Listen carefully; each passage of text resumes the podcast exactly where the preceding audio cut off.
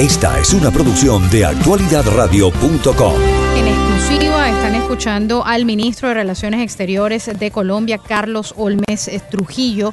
Mañana va a haber un evento que al finalizar la entrevista vamos a ver si les obtengo la información. Sé que va a ser mañana sábado en FIU. Allí va a estar el canciller y pues es un Pues va a evento estar el presidente. abierto y el presidente, presidente estará. el presidente Iván Duque y también el canciller y pues va a ser en los predios de FIU aquí en, en, en Sweetwater y pues es un, un evento abierto para la comunidad latinoamericana, sobre todo para la comunidad colombiana que siempre eh, pues le gusta apoyar, ¿no? Apoyar la, democracia. Eh, habíamos hablado, le, comentaba, nosotros aquí desde el programa, eh, siempre Colombia ha sido como la piedra en el zapato para la izquierda, ¿no? Lo fue en, en la época de Álvaro Uribe Vélez, lo fue para Chávez, y, pero yo veo con preocupación eh, durante las elecciones cuando gana Iván Duque el, porcentaje que votó a favor de la izquierda, eh, a mí me preocupa mucho porque la izquierda tiene algo, ellos son, ellos caminan lentos pero seguros en muchas ocasiones y hemos visto como en algunos casos, eh, en algunos países, eh, por ejemplo, vamos a hablar de Argentina, Argentina regresa hacia la democracia y ya está, todo pinta a que, ojalá que no sea el caso, pero todo pinta a que el kirchnerismo va a regresar a Argentina. Y a mí siempre aquí desde el programa nos ha preocupado muchísimo que la izquierda pueda llegar a aprovecharse sobre todo con esta juventud colombiana que desconoce toda la sangre que se derramó eh, en la época de, de los años 80, en la época, tantos años en, bueno, no, no solo en la época de los años 80, pero por tantos años en Colombia, que no conocen esa realidad, esa cruda realidad que ha sufrido Colombia. Y yo temo que la izquierda regrese eh, en unas próximas elecciones. ¿Cómo ven ustedes desde esta administración del presidente Iván Duque eh, ese peligro para Colombia? A ver, hay una realidad en el mundo contemporáneo y es el impacto de los desarrollos eh, en materia de comunicación y de tecnología sobre la democracia. Ese impacto se está sintiendo en el mundo entero, no es solamente en nuestra región. En Europa se siente, los ejemplos son clarísimos. Debilitamiento de las organizaciones políticas tradicionales, falta de fortalecimiento de nuevas organizaciones políticas, nacimiento de sectores políticos de extrema, bien sea de extrema derecha o de extrema izquierda. Todo eso tiene que ver con un fenómeno de nuevo empoderamiento del ciudadano contemporáneo que lleva a que los liderazgos aumenten las expectativas, ganan las elecciones y cuando las elecciones se ganan no hay manera de cumplir con los compromisos, razón por la cual se produce un fenómeno de retroalimentación en virtud de esos desarrollos contemporáneos de la insatisfacción. Ese es un elemento. Eso por supuesto se está viendo en el mundo entero.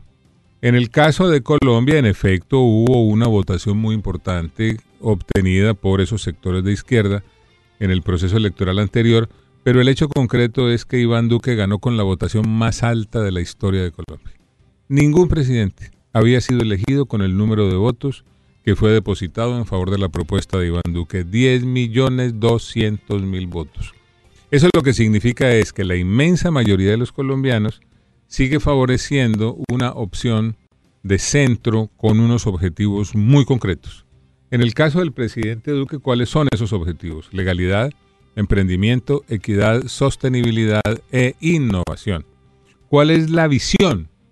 La visión es conseguir a través del logro de todos esos elementos, de todos esos objetivos, equidad, que es el objeto final de toda la acción del Estado.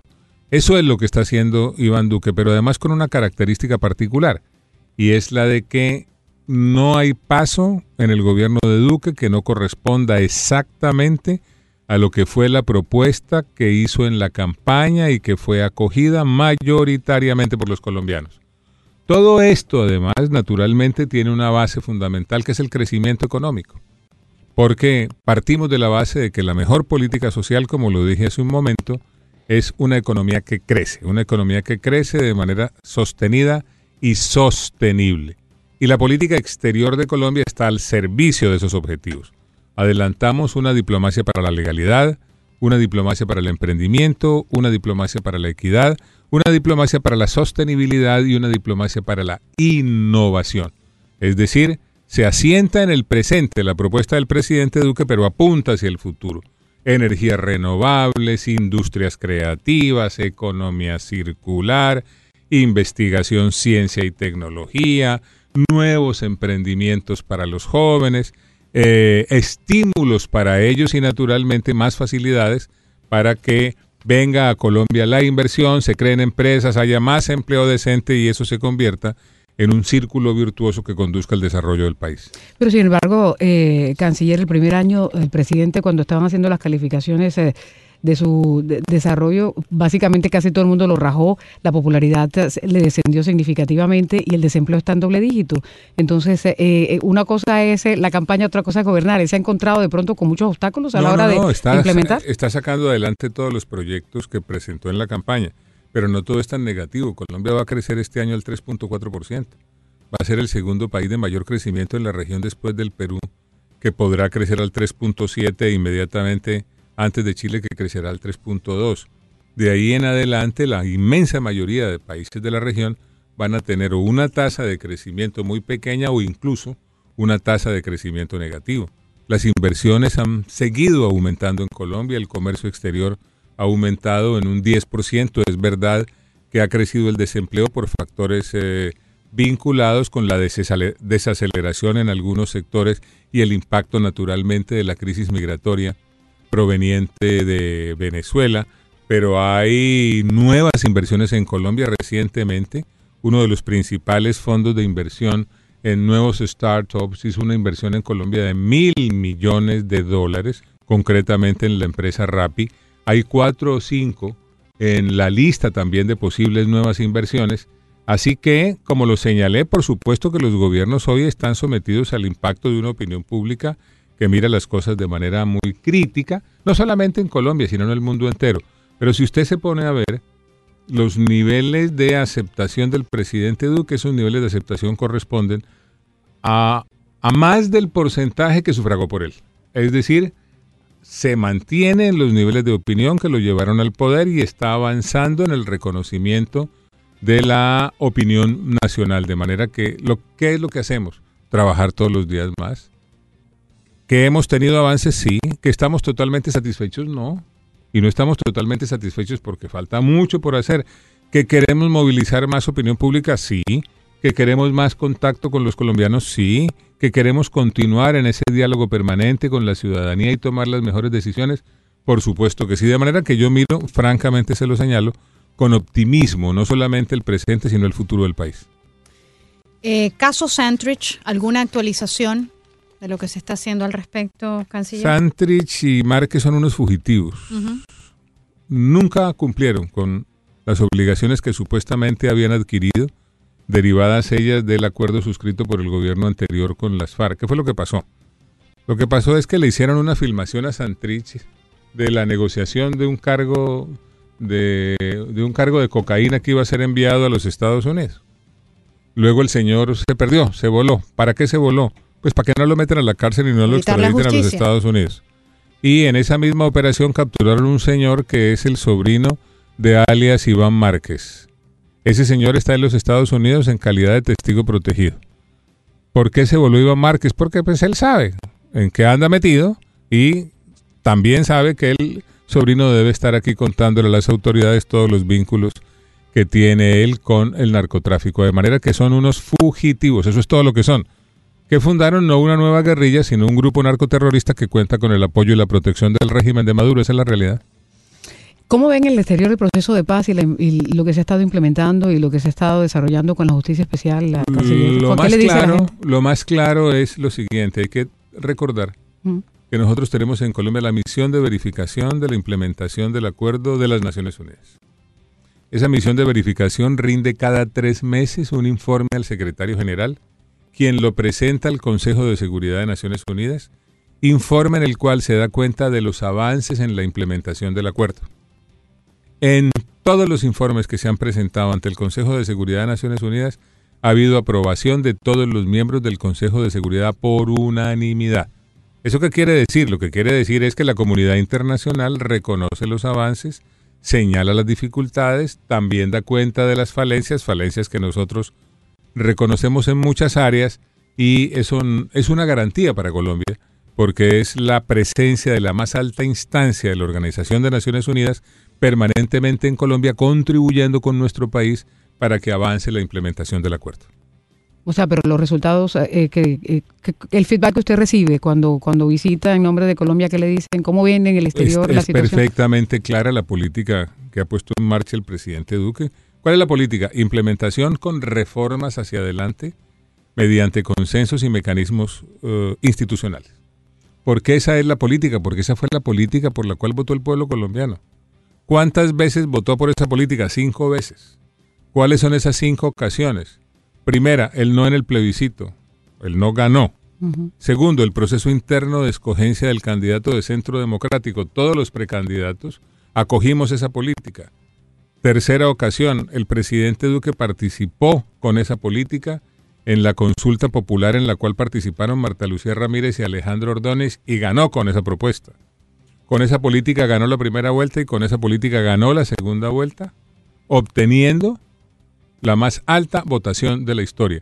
Por eso, la política que se ha puesto en marcha es esa, implementación con reformas hacia adelante mediante consensos y mecanismos institucionales. Canciller, eh, hace mientras comenzábamos esta entrevista, estaba ante las Naciones Unidas eh, Delcy Rodríguez, como siempre, ¿no? Eh, su verbo poco inteligente, pero eh, llamó, tildó, aparte de hablar de otros temas que no tenían absolutamente nada que ver con lo que está pasando actualmente, pero eh, llamó a Iván Duque, el presidente de Colombia, lo tildó de mentiroso ante, esta, ante este informe de, más de 100 páginas que han divulgado ustedes ante las Naciones Unidas. Eh, ¿Merece una respuesta de Elsie Rodríguez por parte del canciller? La verdad es que es, la, las tiranías actúan así. Las tiranías actúan así y en el caso colombiano, ese léxico, esa vulgaridad la vienen utilizando desde cuando estaba el fallecido presidente Chávez a la cabeza de, ese, de ese estado es eh, una práctica, es una práctica que tienen esas dictaduras, pero aquí lo fundamental no es lo que esa señora diga. Aquí lo fundamental es la manera como crece de manera constante en el mundo entero conciencia sobre la crisis multidimensional que padecen los venezolanos, conciencia sobre el crecimiento de la crisis migratoria y por lo tanto conciencia sobre la necesidad de darle más apoyo a las fuerzas democráticas y más apoyo a los países receptores para que tengan herramientas que les permitan hacerle frente al desafío de la crisis migratoria. Bueno, el ministro, eh, el ministro, el canciller y también el presidente Iván Duque van a estar mañana en FIU, en Florida International University, en la ciudad de Sweetwater. Esto va a ser en la universidad que está en la calle 8 a partir de las 10 y 30 de la mañana. Es un evento que está abierto al público sobre todo a la comunidad colombiana, porque allí se van a escuchar los problemas, sugerencias y comentarios de los colombianos en Miami sobre diversos temas. Es un evento organizado por la Embajada y el Consulado y van a participar, como lo dije, ministros, el embajador, el cónsul, y es un diálogo con la comunidad eh, colombiana a partir de las 10 y 30 de la mañana. Yo les sugiero que a pesar de todo el orden que siempre hay con, con, la, con las autoridades de FIU, pues lleguen, lleguen temprano porque es un, es un evento abierto y lo más seguro es que va a estar repleto. Eh, Tienen que llegar temprano porque sí. va a estar el servicio secreto porque está el presidente, así es que y la seguridad es, es, es extrema. Okay. Y además el presidente va a tener oportunidad de contestar preguntas, pero previamente consultaron a los colombianos, porque básicamente es eso, ¿no? El presidente cuando ganó él se comprometió a visitar a la comunidad del sur de la Florida cada vez que pudiera, así es que eh, vino antes de posesionarse a darle las gracias y ahora está aprovechando también esta parada que hacen después de las Naciones Unidas. Hay una serie de, de interrogantes que hay que van a estar, eh, es como una especie de consejo comunitario, pero ¿cómo le llaman en la administración? Talleres Construyendo País. Exacto, Talleres Construyendo País, que lo van a hacer aquí en... Que en los hace el presidente todos los fines de semana. Uh -huh. Mañana será en Miami. Exactamente. Pero esa es la práctica que tiene el presidente Duque en cuanto dice relación con su diálogo con la comunidad colombiana. Exacto, es parte bueno, de la oportunidad en la que le contestan los interrogantes a, a, las personas y eso es lo que van Ministro, a hacer. además está decirles eh, gracias durante todos estos meses porque usted no solamente aboga por el pueblo colombiano como canciller de, de su país, sino que se ha convertido casi como que en el canciller de los, de los venezolanos. Nosotros lo, lo, hemos como que adoptado, prácticamente y, los venezolanos han escuchado sus innumerables eh, presentaciones, diálogos, eh, presentaciones. Eh, luchando por la libertad de Venezuela, su, su claridad, su verbo, su, su diplomacia es admirable. Ojalá nosotros lleguemos a ese punto donde tengamos eso de nuevo, recuperemos la democracia en Venezuela y en nombre de todo el pueblo venezolano que está eternamente agradecido por lo que han hecho ustedes los colombianos, las autoridades, pero también el pueblo colombiano, porque me consta.